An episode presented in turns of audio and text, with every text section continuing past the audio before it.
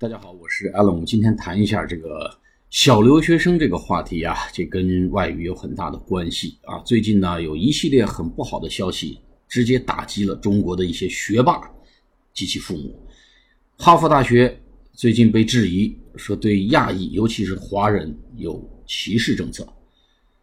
那么，哈佛的一些教授私下里的反馈呢，说也不存在这个问题，因为中国学生。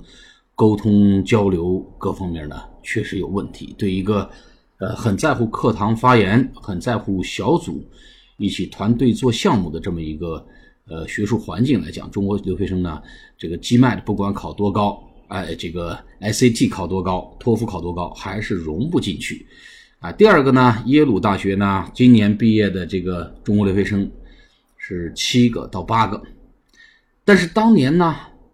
录取的今年毕业生呢是十二个，那四五个跑哪去了？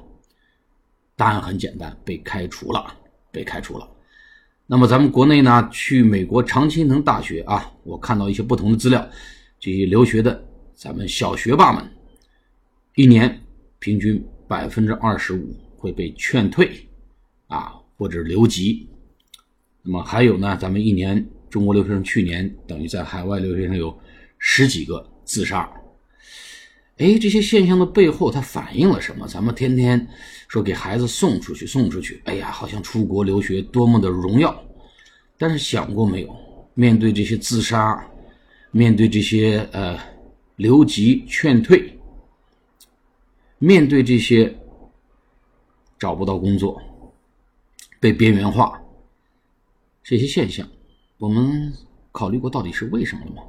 这边先说一下啊，咱们一九八一年，国内那时候刚刚开放这个托福考试，哇，一九八一年那时候呢，还是有些那个年代的学霸，哎，但是有一个很有意思的现象啊，就是当时二十多个人参加托福考试，二十人参加嘛，因为没有这个口语环节啊，这些人呢，嚯，全得了满分那时候的十亿。中国人里面呢，二十个精英还是有的，要出国读书啊，满分但去了美国不到一年，嘿，你能想象吗？他们无一例外全部退学回国。再说一遍，一九八一年托福首次登登陆中国时候，二十人参加，全部都是满分，因为那时候没有口语环节。但去了美国不到一年，这批人全部退学回国了。啊，所以这些能看能听，或者能听，不见得，但是能看能读是肯定没有问题的。但是想表达，上厕所都不知道怎么表达，哎，那这一块呢，您被劝退，估计也就不奇怪了。所以有些朋友说啊，说你看你挨了你这个这个节目里面怎么一开始就是屎啊尿啊什么这个厕所？哎，我就说一句话。就是我哥早年一九七几年跟我说，说我会讲英文。我说什么英文呢？人不拉斯通通憋死。哎，我说这这个英文我懂，不就是人不拉屎通通憋死吗？哎，我们这个漏斗英语里面秒杀中式英语，就是解决大家日常生活之中这些小话儿，要不然还真没可能，真真没法说，说不定这活人被尿憋死，找不到厕所也不敢问，也不会问。这些小话太实用了。好，咱们就抛开这个话题啊，暂时先放下这个话题，讲一个具体的个案啊。这个个案呢，我们四川重庆的重庆的娃儿，男娃娃，叫小李吧。哎，这个 SAT 考挺好，两千二百四，托福也考挺好，这学霸。上的这学校呢，还真不是什么太费劲的学校，常青藤没上得了。那最后去了 UCLA 啊，University of California at Los Angeles，Los Angeles 在 UCLA 加州大学洛杉矶分校学经济。哎呀，这个一一年下来，去年五月份被劝退了。为什么呢？哎。因为这个什么论文啊、小组作业啊、当众演示啊、考试啊这些啊，所有这些因素呢，没有一个不是他拦路虎。那当时呢，托福、SAT 考挺好，哎，这个分析、数学跟写作这几部分都不错，但为什么到了美国这搞不定？因为他大量做题嘛，题海战术嘛，每天做多少套真题，哎呀，然后再托福啊，托福考一百零七，然后呢，这个狂轰滥炸，觉得自己不错了。可是到美国之后呢，遇到问题。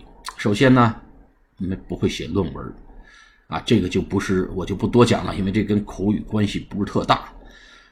啊，论文成绩在期末成绩中占百分之三十，咱中国学生没有这方面的训练啊。这个里面呢，就是关键没有资料库、资料源，又没有跟自己能够交往的很好的美国同学，不知道该跟人说什么。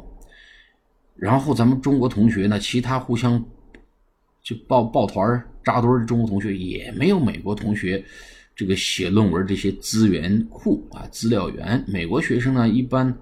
这个论文完成一般都有二十个资资料源呐，而美国高中生从高中就开始接触这些东西，就有自己的资料源。咱们中国人没有这一套啊，去了之后呢，傻眼了。第二呢，这这个就呃，第一个不知道怎么写论文啊，也没法找资料，也没有训受过训练，这跟咱口语没什么关系，我就不多说了啊。第二个没法融入小组讨论。一般小组讨论是做 project，project 呢，整个这个，嗯，占整个考评一般百分之二三十左右吧。一般几个人的组，你自己组队好，这小李去了，等着老师给指派。过了 俩月了，一个月，发现这没指派，这时候再去找，发现人家各个组都已经已经一个萝卜一个坑都占满了，没有他的位置。最后老师说：“那这样吧，我给你指派一个队吧。”指派的去有俩日本人，俩中东人。到现在他也不知道。这个对方叫什么名字？我估计这俩日本人、中东人这英语也一般般啊，再加上小李这英语也一般般，没法跟人沟通，不知道怎么打招呼，不知道怎么开始说一句话，哎，一说话就尴尬，这个话怎么表达合适？哎，这是问题吧？一些我们漏斗英语里面对答入流里面，就是教你怎么去跟人开启对话。你看看这两天我们讲的，What are your opinions on? What do you think? How do you feel about? 哎，不就是这些怎么跟人开启对话吗？人家说一段话，你怎么去表达？你怎么去回应吗？不全是这方面事儿吗？然后也没有什么 topic 能跟人家大家一起来聊一聊，不能只谈学习呀。谈什么 topic 呢？什么都不知道。那咱特朗普跟特朗普学英语，不就是解决这个问题的吗？你有 topic 对吧？你特朗普那里面 topic 很多的啊，从世界杯到校园枪击案，对吧？到贸易问题，到朝鲜问题，这不全是 topic 吗？每天把这个听一听，让你跟人去，至少能够把一段话开启，对吧？你不能跟人天天吃你这个，呃，天天谈这个重庆火锅啊，火锅，麻辣火锅。人家不懂啊，你不能天天谈这个重庆那个新的旅游景点人没兴趣啊。谈点人家的话题，这话题从哪儿来呢？我们这个跟特朗普学英语就是要解决大家的话题问题。好，这个不说了啊，就是没法跟人家小组里面做一个正常的沟通，没话可讲，哎，没话可讲，不知道该讲什么，也表达不出来。然后第三点呢，这个演讲有困难，但是最后要要要期末了，要去做个 presentation 或者 presentation，一百多人用英语陈述自己的报告。哎呀，这个小李可是一个多月就做准备了，玩命背背背，又把咱中国人这套背的功夫发挥上了。第一门课讲的是管理，哎，当他带着自己 PPT 走上讲台的时候呢，做完自我介绍，Good morning，I'm Mr. 李啊，我也不知道李什么啊。From Chongqing, China，然后后面就说不出来了。哎呀，然后脑子一片空白呀，这个外语发现什么都记不住了，这点功底啥都没有了。一旦到说的时候，就浑身冒冷汗的，讲的这个乱七八糟。十五分钟演讲啊，最多讲了六分钟，然后就悲催的下了台了。最后结果什么？第一学期。啊，他当时学什么呢？学的是经济专业，你这些基本东西，金融啊、会计、市场营销啊、组织行为啊、管理啊、信息技术，这个他一共要学三十二门课。第一学期呢，至少修二十四个学分啊，平均一个学分一个学期三到五门课。那小李在上半学期选选了四门课：会计、市场营销、金融跟管理。最终的结果啊，你什么结果呢？你们可以闭着眼想一想，小组讨论占百分之二十五。期末百分之三十，平时还有个上课发言。你小组讨论，你英文够，你口语够过关吗？那不光是一个，你能跟大家谈论这个项目本身，你平时跟大家有没有交流？最后那俩日本人、中东人都不理他了，没话可讲啊。然后什么也说不出来，人家要你这组员干嘛呢？人最后俩人四个人自己讨论，根本不带他玩儿，这这多惨呐！你不会跟人做最基本的沟通，人家说什么你也不知道怎么回复。哎，想吃饭了什么这些话都讲不出来，所以这块没分吧？小组讨论没没分吧？然后呢，这个 presentation 没有语感，没有语感，哎，不知道怎么去表达，在人前表达，哎，没有语感。第三个呢，没有 topic，你写论文啊，这个资源呢，也不知道从哪去找，没有 topic。上课也没什么发言。所以这肯定最后四门课全部挂科，全部挂科。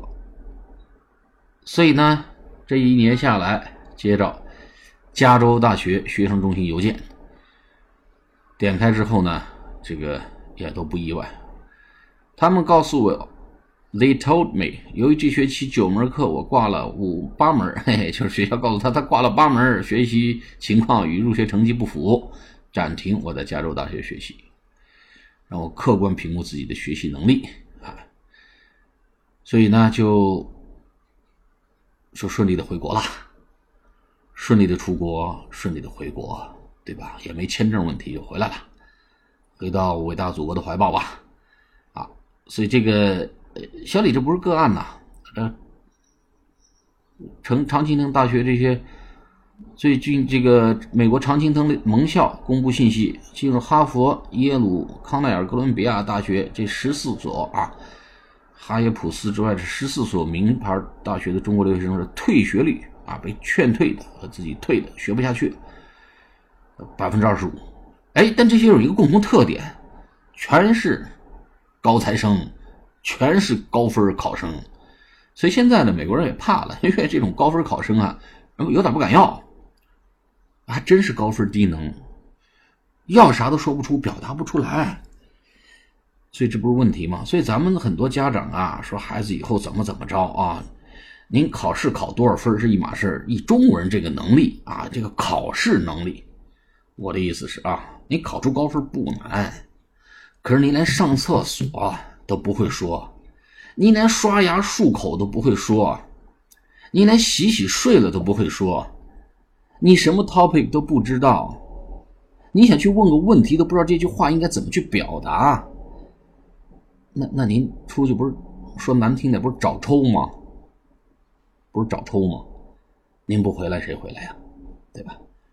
所以这块呢，笔试学校老师会管，口语哎，安安这边给大家盯着，您坚持听，坚持听。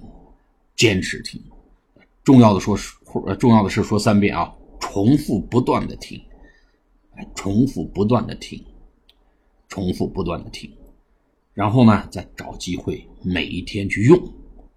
你经过这个半年一年，会感觉到自己不一样。关于具体怎么来操作啊，我们上次原来方法论里面讲过这个烙馅饼，但是说怎么烙？还有朋友说怎么烙？哎，我一想这个问题问挺好，具体怎么烙？哎，还是有点讲究。比如咱烙馅饼，先倒点油，哎，然后把这饼铺上去，然后拿一铲子，哎，多长时间烙一次？它还是有讲究的。看它变了什么颜色了，哎，我们可以再翻过去，哎，所以下一次呢，方法论，我们就告诉大家怎么用好漏斗英语这几个工具，跟特朗普学英语，解决大家的话题问题啊和一些场合的一些大话问题。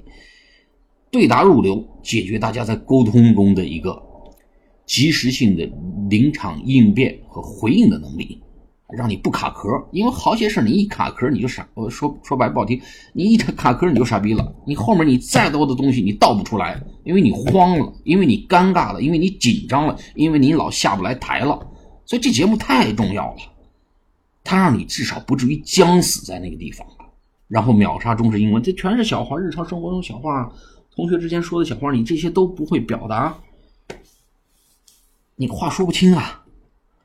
好吧，我们今天方法论就讲一下这个现象啊，下次讲如何具体来用这个漏斗英语，在日常生活中去用，把它能够成为我们的一部分。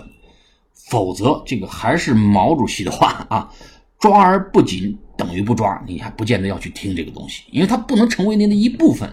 您为听而听有啥意思呢？一定让它成为我们和我们孩子的一部分，拿来就用，拉出去就打，一打就赢，就是。招之即来，来之能战，战之能胜，它才有意义。否则，大家有的时间看看世界杯，吃吃小龙虾，不是挺好吗？下次告诉大家怎么让我们这个节目对大家真正的有所帮助啊！好，谢谢大家，下次节目再见，祝朋友们端午节快乐。